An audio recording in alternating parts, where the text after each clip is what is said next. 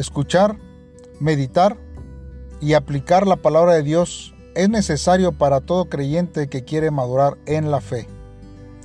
Por eso, con mucho amor, la Iglesia Faro de Salvación prepara este podcast para que puedas tener una herramienta más en tu crecimiento espiritual.